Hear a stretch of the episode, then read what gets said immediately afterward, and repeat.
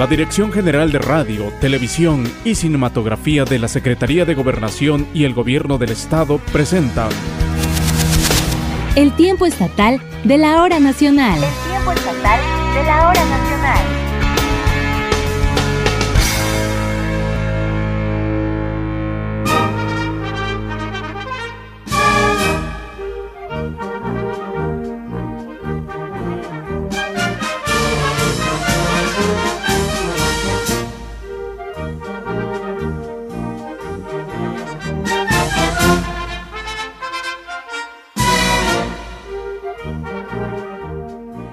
Tema musical titulado Juárez y la Constitución de la Banda Filarmónica del PECAM, le damos la bienvenida a la emisión 120 del programa del Tiempo Estatal de la Hora Nacional, en el que por supuesto conmemoramos el 215 aniversario del natalicio del Benemérito de las Américas, Benito Juárez García. Mi nombre es Rosalía Ferrer Torres y en esta ocasión saludo con mucho agrado y con mucho cariño a Yasmín Chiarelli, ella es locutora de Amor 89.7 FM, quien me estará acompañando a lo largo de este programa. Bienvenida, Yasmín, muchísimas gracias por acompañarnos. Al contrario, muchísimas gracias, Rosalía, por darme la oportunidad de estar aquí en el tiempo estatal de la hora nacional. Y bueno, pues de verdad es un gusto, un gustazo para mí estar disfrutando de esta noche con todos los radioescuchas. Gracias por la invitación.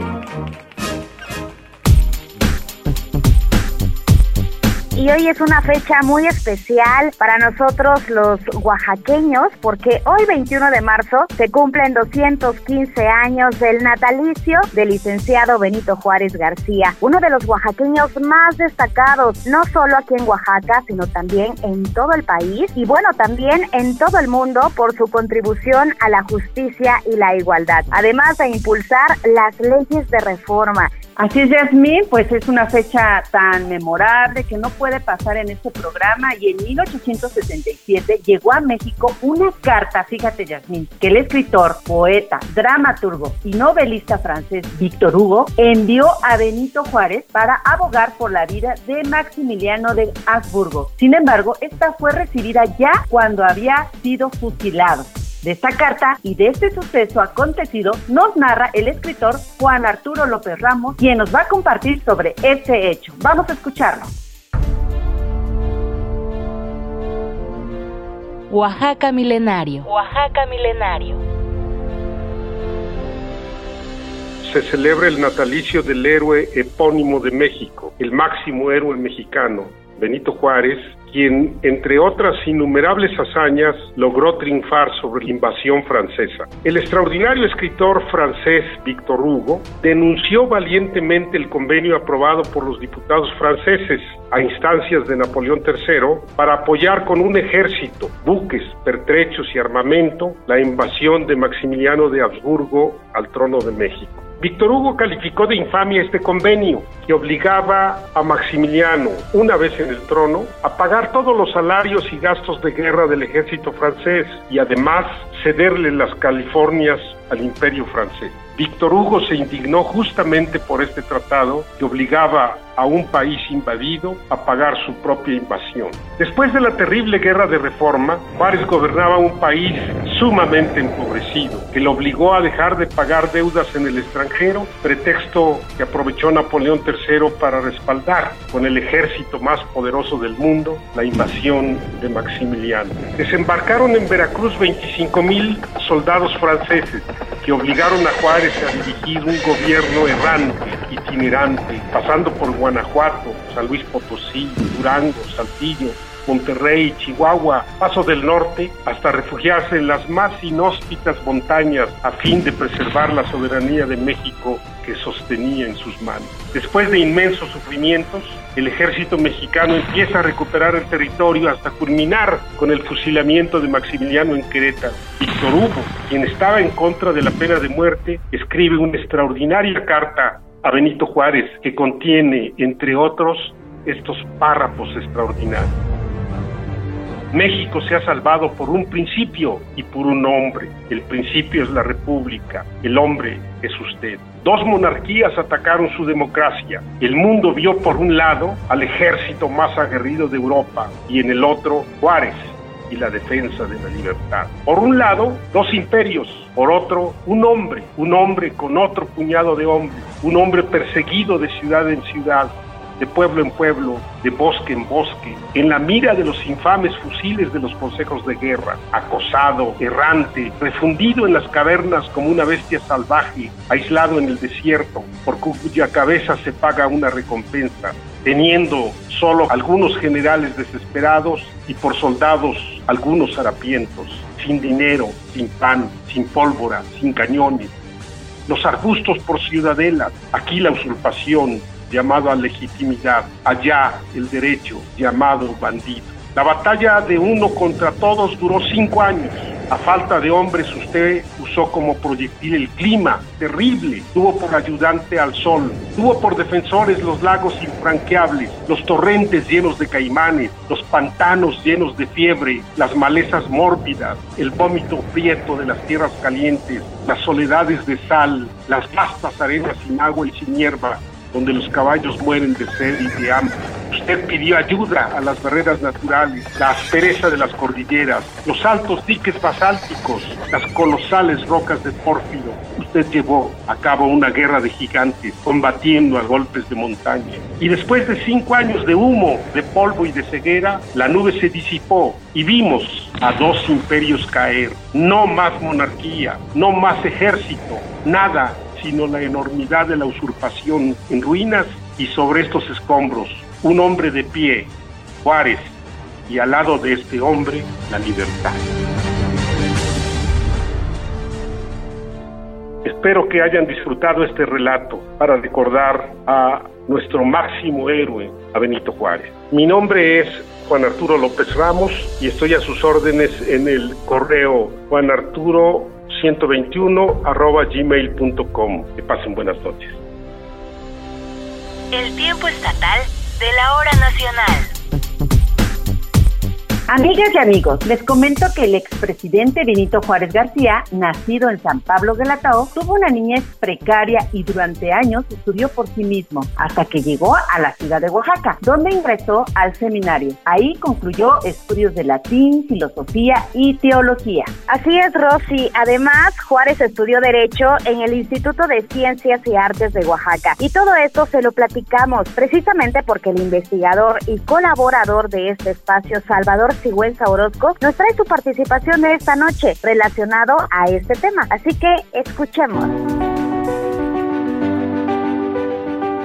En la década de 1980, Marc Ferro afirmó que la imagen que tenemos de otros pueblos y de nosotros mismos está asociada a la historia como se nos contó cuando fuimos niños.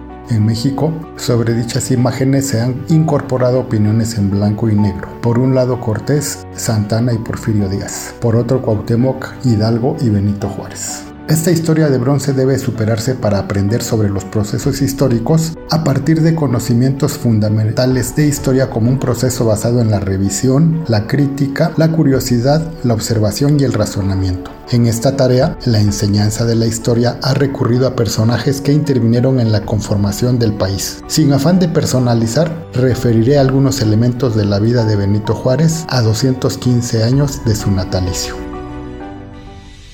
Juárez y Díaz gobernaron México durante la segunda mitad del siglo XIX, después de 50 años de conflictos internos. La trayectoria política de Juárez está ligada a su formación en el Instituto de Ciencias y Artes del Estado. Se trata de un funcionario político singular con un vasto recorrido. Fue profesor y rector del Instituto de Ciencias y Artes, regidor en el Ayuntamiento de Oaxaca, ministro en la Corte de Justicia Estatal, diputado local, capitán en el Batallón de Milicia Cívica, integrante de la Junta de Sanidad, secretario y ministro en el Tribunal Superior de Justicia del Departamento de Oaxaca, secretario de Gobierno del mismo departamento, juez de primera instancia, fiscal del Tribunal Supremo de Justicia oaxaqueño, diputado federal, gobernador interino de Oaxaca. Durante su gobierno estatal se realizaron obras públicas, caminos como el que conduce a la Ciudad de México, se reconstruyó el Palacio de Gobierno, se establecieron escuelas primarias y normales. Las funciones más relevantes desempeñadas por Juárez fueron gobernador de Oaxaca, ministro de Gobernación,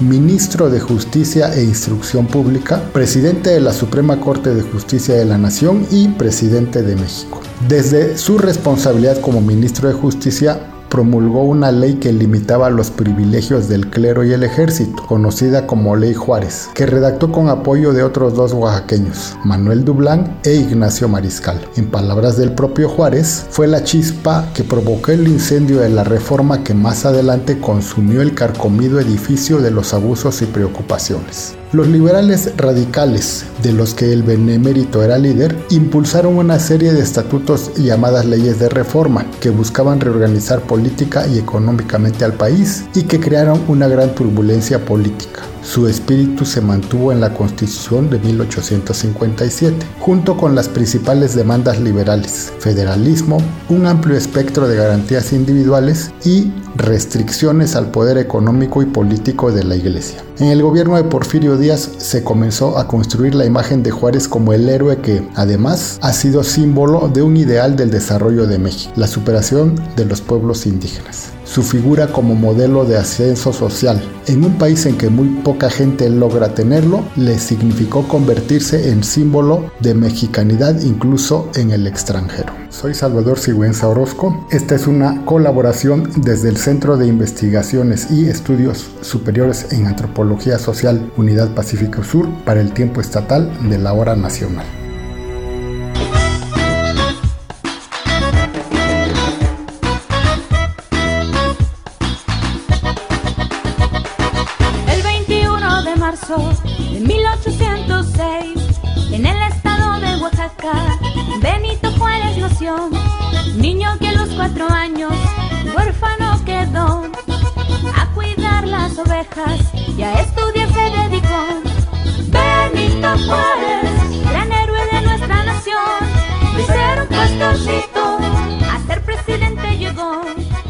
Bien, bueno, es tan importante el legado de Juárez que canciones como esta que estamos escuchando incluso se han creado para que las y los niños puedan conocer más de este destacado oaxaqueño. Sin duda, Rosy, incluso la gran cantante también oaxaqueña Lila Downs tiene un tema que habla precisamente de Benito Juárez llamado Son de Juárez, que seguramente más adelante estaremos escuchando para honrar la memoria de este ilustre oaxaqueño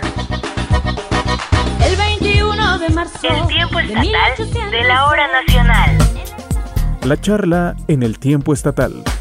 Y esta noche queremos saludar en esta sana distancia al historiador Guillermo Rangel Rojas, quien precisamente viene a platicarnos sobre algunos aspectos poco conocidos de Benito Juárez que seguro tú no sabías, tú que me estás escuchando en este momento, porque durante su infancia, su juventud y por supuesto como presidente de México, pues hay mucho que conocer de él. Y en esta charla, en conmemoración del 215 aniversario de su natalicio, pues es bienvenido nuestro maestro Guillermo Rangel Rojas, así que muy buena noche.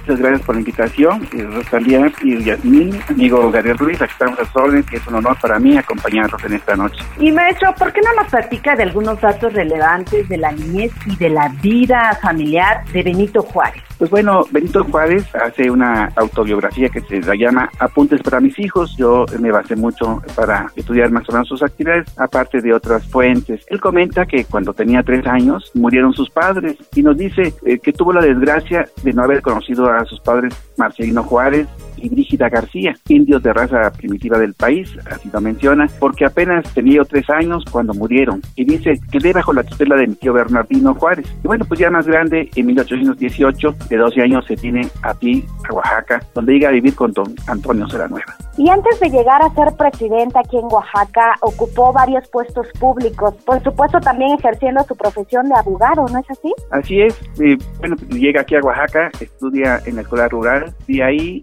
pues entra al seminario en calidad de externo y de 1824 a 1828 Pablo Benito Juárez García es calificado en el seminario de excelente, némine, discrepante, ya son las más altas calificaciones y bueno, se sale del seminario e ingresa al instituto en 1828. Esto él comenta que bueno, siempre hará honor a los miembros del Congreso, hicieron posible el establecimiento de un colegio civil que se denominó Instituto de Ciencias y Artes, ya que era independiente de la tutela del clero. Antes de llegar a ser presidente, pues bueno, ocupó varios cargos, como usted lo mencionaba, varios puestos públicos. En la ciudad de Oaxaca son muchas las actividades que ejerce. Todo empieza cuando el conservador de la independencia en Oaxaca, coronel Antonio de León, funda la logia masónica Esfuerzo de la Virtud número 81 en 1829 y es León el venerable maestro. A esta logia ingresa Juárez en 1829 como aprendiz. En este ambiente y con una voluntad e intelecto privilegiados, nos comenta Juárez su meteórica carrera laboral y política.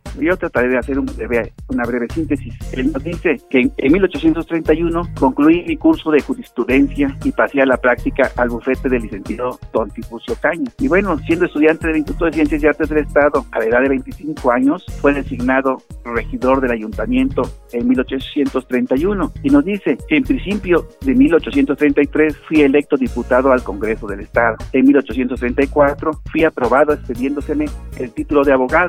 La legislatura me nombró magistrado interino de la misma Corte de Justicia, cuyo encargo desempeñé poco tiempo. Bueno, también eh, menciona un injusto juicio en 1834 que hace contra el cura de Loxicha, lo meten en la cárcel y él dice que, eh, literalmente dice, estos golpes que sufrí me afirmaron en mi propósito de trabajar para destruir el poder funesto de las clases privilegiadas. El 31 de julio de 1843 me casé con doña Margarita Maza, hija de don Antonio Maza y doña Petra Parada. Esto, eh, Jorge Leta Tamayo hace una investigación y comenta que localiza el acta de bautizo de Margarita en la que declara que fue adoptada inmediatamente que nació. Eh, de esto también prosigue Tamayo, nos dice que Benito Juárez tuvo una compañera, Juana Rosa Chacoya, antes de casarse, que le dio dos hijos, Tereso y Susana. De Tereso, pues solo sabemos que fue comandante de batallón de la Guerra de Reforma, se casó con doña Teresa García, pero se desconoce si tuvo descendencia. Susana nació en 1840 y fue enterrada en el corredor sur del primer patio del Panteón General de la ciudad de Oaxaca, según un acta de función del 27 de febrero de 1884, que nos dice de 44 años de edad e hija del señor licenciado benemérito de, la patria, don Benito Juárez, y de doña Juana Rosa Chagoya. Y en el año de 1841, la Corte de Justicia, prosigue Benito Juárez, me nombró juez de primera instancia del ramo civil y de Hacienda en la capital del estado. En ese año se fundó en Oaxaca la Academia Teórica Práctica de Jurisprudencia, en la que simulaban un litigio ante un tribunal. El gobernador de León eh, la convierte en Academia Defensora de los Pobres y designa vicepresidente de la Academia al licenciado Benito Juárez. León lo, fue apoyando en su carrera política, le dio varios puestos. Eh, prosigue Juárez y dice, en 1844 el gobernador general Antonio de León me nombró secretario del despacho del gobierno. Y yo encontré un periódico de la época que, que, comenta eh, en uno de los actos que hacen, dice que sale una comitiva encabezado por de León y el secretario de gobierno Benito Juárez dirigiéndose a la catedral donde presencian un tedeum y terminada la misa se pasean por las calles, dentro de otras cosas. Y pues bueno, León recomienda a Benito Juárez ante el gobierno de la República como magistrado de la instalación del Tribunal Superior de Justicia. Declara de León, eh, en uno de los periódicos que, están en la biblioteca Bourgois, eh, dice eh, en un discurso, ramo que se hallaba en el abandono, arreglando la administración pública en el orden judicial y haciendo propuestas para las magistraturas. Él propone para magistrado a Benito Juárez y prosigue, dice, y que el gobierno supremo autorizó. Porque Benito Juárez pues era una persona muy, muy capaz y él hace todas las leyes, los reglamentos de lo que sería la Suprema Corte de Justicia aquí en Oaxaca. Recordemos que Oaxaca, pues bueno, México acaba de salir de la independencia y estaba formando sus instituciones. En 1846, ante la intervención yanqui, que se nombra un triunvirato para el gobierno de Oaxaca, del que forma parte Benito Juárez, este se disuelve y en diciembre de ese año es elegido Juárez diputado del Congreso Constituyente. En 1847, en la guerra contra Estados Unidos, el grande León muere Bolívar del Rey y siendo gobernador Juárez lo nombra benemérito de Oaxaca. Prosigue Juárez, dice, el día 29 del mismo mes me encargué del poder que ejercí interinamente hasta el 12 de agosto de 1848, en que se renovaron los poderes del Estado. Fui reelecto para el segundo periodo constitucional, que concluyó en agosto de 1852, en que entregué el mando al gobernador interino, don Ignacio Mejía. Como podemos ver, pues bueno, son varias las cosas que hace aquí en, en la ciudad de Oaxaca. Y bien, como presidente, ¿qué datos poco conocidos de Benito Juárez guarda la historia, maestro? Siendo presidente, su, vida, su obra está muy estudiada. Yo me atrevería a comentar sobre eso. Fíjate que eh, realmente eh, él está, eh, enferma de angina de pecho. Su doctor comenta la agonía que vive y pues bueno, son unos dolores terribles. Cuando le dan los ataques del corazón, él le, pone agua hirviendo y don Berito pues reacciona, pero dice que ni un músculo menea. Él incluso en agonía eh, atiende a algunos de sus ministros sin que ellos se den cuenta que está pues muriéndose y es así como muere don Benito Juárez. Y pues bueno, su obra es muy vasta. Y bueno, historiador Guillermo Rangel Rojas, con el cual estamos platicando en esta noche, pues eh, se dice que él sentó las bases, ¿no? Benito Juárez para el Estado laico y la República Federal. Sobre esto, ¿qué nos puede comentar usted, historiador? Bueno, sí, Juárez lucha por un gobierno republicano, representativo, democrático, bueno, sobre todo federal. El federalismo surge como una definición de organización política. Pues ante las monarquías, los gobiernos centralistas, sabemos que Santana al final pues eh, eh, impulsaba todo esto, había tiranías, oligarquías, y la dictadura y pues formas de opresión en el pueblo de México. Entonces veían el federalismo como un paradigma que podía organizar nuestra república. Y pues bueno, él apoya fuertemente el federalismo basado en la división de poderes. Y también, pues Juárez impulsó las leyes de reforma mediante las cuales se establecían, entre otras cosas, la libertad de culto, la creación del registro civil y la secularización de la beneficencia pública. ¿O no es así, maestro? ¿Por qué no nos comenta sobre esto? Veníamos de la independencia y durante el virreinato, la Iglesia Católica pues eh, dominaba todo, inscribía los bautismos, los matrimonios, entierros, todo eso después de la independencia eh, se hace el Código Civil en el Estado de Oaxaca en 1828, ese fue el primero del país. Después pues empieza a ver el registro civil en Oaxaca, fue creado por Juárez, aquí como desarrollo de la ley de 1857 dictada por Comonfort y la ley orgánica de 1859. Además de la vasta labor legislativa y política del gobierno de Ramón Cajiga, pues se permitió que en pocos años, va de 1857 a 1861, se emitieron datos sobre el registro de los actos civiles de las personas. Pablo decían, todo individuo nacido en territorio de la República será inscrito en el registro del Estado Civil dentro de las 72 horas siguientes a su nacimiento. También del matrimonio decían que era un contrato civil, antes todo era por medio de la iglesia. Decía, este y los demás actos del Estado Civil de las personas son de la exclusiva competencia de los funcionarios y autoridades de la,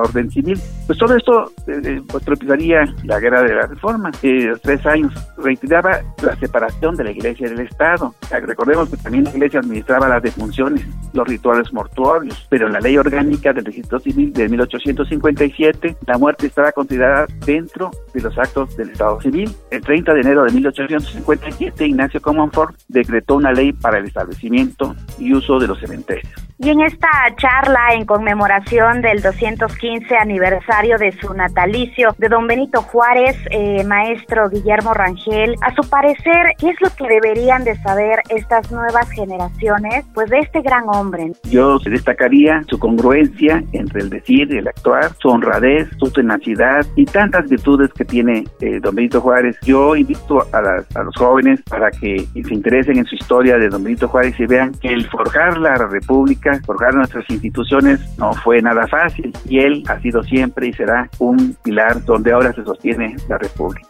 Sabemos que usted tiene mucho que contar, no solo de la vida y obra de Benito Juárez, sino de muchos otros aspectos culturales y sociales de Oaxaca. ¿Por qué no nos comparte sus redes sociales y en dónde podemos contactarlo, maestro Guillermo? Por supuesto, muchas gracias. Bueno, yo tengo mi página en, en Facebook, les invito a que la abran, se llama Oaxaca, la historia jamás contada, por su servidor Guillermo Rangel Rojas. Ahí tenemos cerca de 200 textos sobre historia de Oaxaca, eh, fundamentalmente de la ciudad y y pues creo que es algo muy importante que conozcamos nuestra historia. Y pues muchas gracias por la oportunidad, realmente ha sido un honor haber estado con ustedes. De verdad, muchas gracias por compartir pues estos aspectos poco conocidos en la vida del Benemérito de las Américas, por supuesto, Benito Juárez García, que hoy se cumplen 215 años de su natalicio. Muchas gracias, maestro. Gracias a su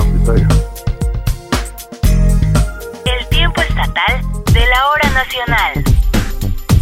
Rosy, y en estos tiempos de pandemia, sin lugar a dudas, el solidarizarse los unos con los otros es muy importante. Más si se trata de productos o artesanías hechas aquí en Oaxaca, pues esta emergencia sanitaria ha causado serios estragos en la economía de muchas familias. Con la finalidad de dignificar el trabajo que realizan las y los artesanos de Oaxaca, haciendo que oferten sus productos sin intermediarios y reciban el pago justo por sus creaciones, surge Copal Rojo, una iniciativa que de acuerdo con Rosalba García Figueroa, nació del interés que ella y otros productores artesanos oaxaqueños tuvieron por contar con un espacio para ofertar sus productos durante esta contingencia. Copal Rojo es una tienda de productos y artesanías oaxaqueñas. Puede encontrar desde artesanías de barro negro, de barro de azompa, de hojas de pino. Tenemos productos agroindustriales, textiles de las diferentes regiones del estado. Hay algunos compañeros ofreciendo sus marcas de mezcal, productores de miel. Tenemos unos compañeros de San Miguel Cajono que nos llevaron mermeladas de las frutas que cosechan y pues es un trabajo de toda la comunidad.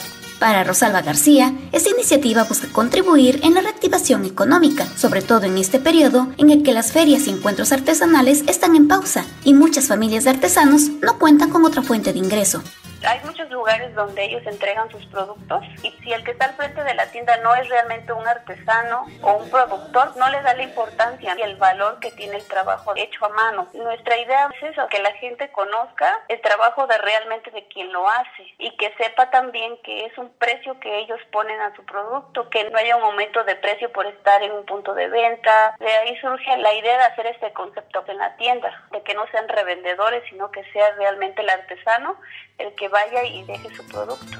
La artesana oaxaqueña hizo hincapié que en este espacio las personas pueden encontrar productos de calidad procedentes de las comunidades de origen y a un precio justo, contrarrestando así la reventa y clonación de artesanías oaxaqueñas nosotros al ver todo lo que pasa, por ejemplo, en la zona del Zócalo, del Andador, en donde hay muchos productos que no son hechos a mano, muchos productos que ni siquiera son de Oaxaca, que vienen de otros lados, que han clonado toda la artesanía oaxaqueña y los precios realmente son bajos. O sea, y nosotros como artesanos y productores, pues desgraciadamente no podemos ofrecer un precio tan bajo porque es un trabajo hecho a mano que lleva días, meses. En este espacio ubicado en el centro histórico de Oaxaca, las personas pueden encontrar productos y artesanías de las ocho regiones, ya que lo que también se busca es mostrar la diversidad artesanal que posee la entidad. Tenemos aún espacios disponibles para todo lo que es, por ejemplo, joyería artesanal, alimentos, mezcal, artesanías en general de decoración de hecho, en textiles, como cada región tiene su tipo de vestimenta, de bordado, solo manejamos un tipo de textil por región o por comunidad. Incluso con las marcas de mezcal, que son muchas marcas de mezcal, solo vamos a manejar tres o cuatro marcas, en alimentos dos. Lo que buscamos es que no haya competencia dentro de la misma tienda, sino que todos tengan la misma posibilidad de vender al no repetirse los productos. De esta manera, Rosalba García invita a las y los artesanos oaxaqueños a sumarse a este proyecto y contactarlos a través de su página de Facebook Copal Rojo. Para el tiempo estatal de la hora nacional, Mayra Santiago.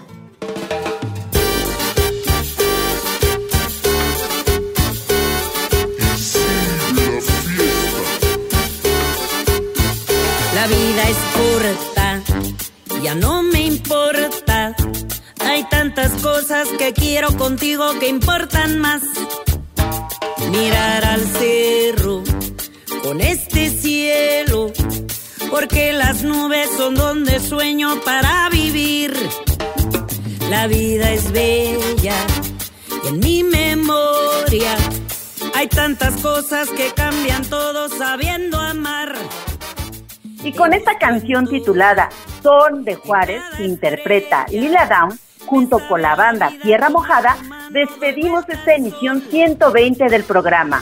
No sin antes agradecer la compañía de nuestra amiga y queridísima Yasmín Yareli, Al contrario, Rosy, es un placer haber estado compartiendo contigo pues el micrófono. Me pueden escuchar en Amor 89.7, solo música romántica, de 10 de la mañana a 2 de la tarde en el Morning Show. Y bueno, pues esto es de lunes a viernes y sábados de 8 de la mañana a 12 del día.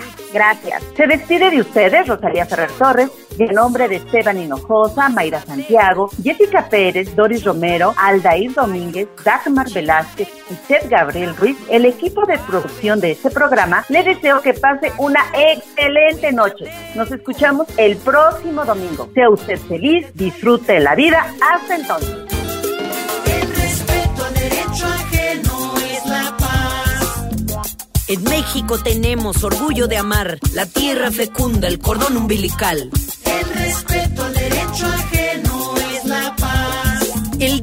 La noche, la mujer y el hombre, somos la gente del oro de Anáhuac. El respeto al derecho ajeno es la paz. Cada país merece respeto, el dinero no manda, la raza es la misma, la raza humana. El tiempo estatal de la hora nacional.